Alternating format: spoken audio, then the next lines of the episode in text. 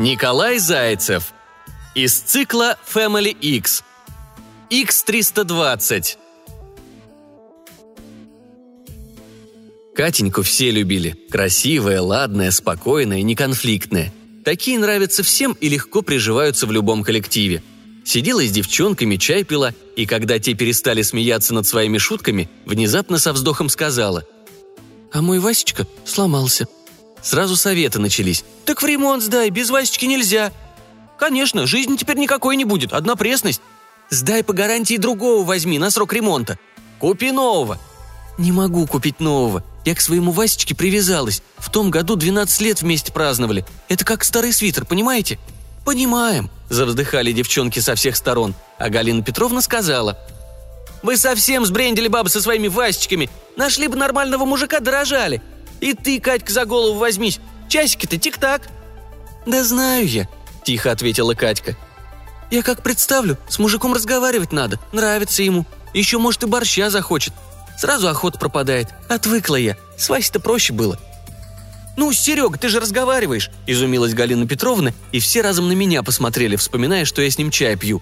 «А он, кстати, мужик!» Катька глаза сузила и зевнула равнодушно. «Так с Серегой мы вместе работаем, приходится разговаривать». «Ты тоже старый свитера копишь?» – спросила меня Галина Петровна, локтем толкая и подмигивая по очереди глазами. «Я выбрасываю». «Видишь, нормальный мужик, старые свитера выбрасывает», Катька хмыкнула, а вечером мне написала про рыбок, спрашивая. А я, как назло, про рыбок знал только самое основное. Карась в пруду живет, треска в море, а форель, она вкусная.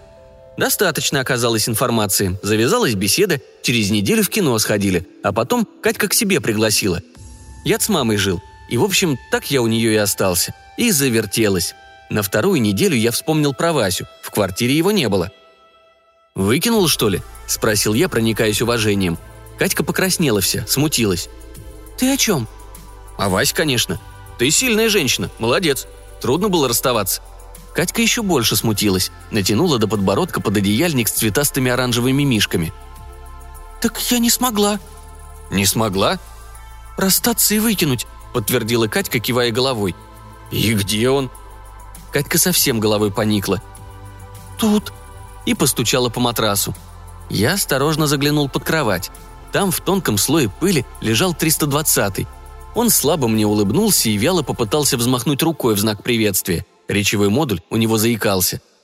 «П-п-привет», — сказал киборг. Я резко сел на кровать. «Ты его даже не отключила?» – изумился я в конец. «Он там что, с самого начала, как я здесь живу?» «Да, я не смогла». Катька покраснела и закрыла лицо руками.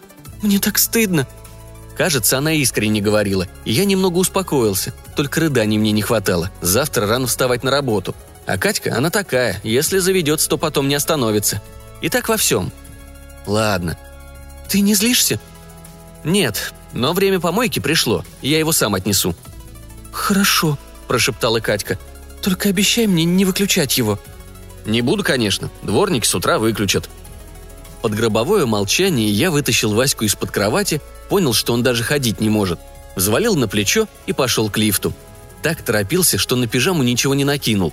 Опустил Васю у зеленого мусорного бака, похлопал по плечу, как настоящего старого друга, и назад пошел, к подъезду. «П-п-привет», — сказал мне Вася. Я обернулся. Киборг наконец-то поднял руку. «Привет», — пробормотал я, хмыкая. Катька уже спала, отвернувшись. Не стал ее будить, осторожно прилег с краю. А ночью проснулся, понимая, что в постели один. Открыл глаза. Точно, нет Катьки. К окну подошел, а она с Васей у помойки сидит. Пледом укуталась, на звезды смотрят, говорят что-то тихо друг другу. Когда она ему голову на плечо положила, я не выдержал и стал одеваться. Сумку тоже быстро собрал. Из подъезда постарался мышкой проскользнуть. Катька головы не подняла, а киборг ожил, рукой взмахнул. «П-п-привет», я не ответил и быстро скрылся за углом. «Кто это был?» – сонно спросила Катька, ладошкой глаза протирая. «Никто», – ответил Васька и погладил ее по голове.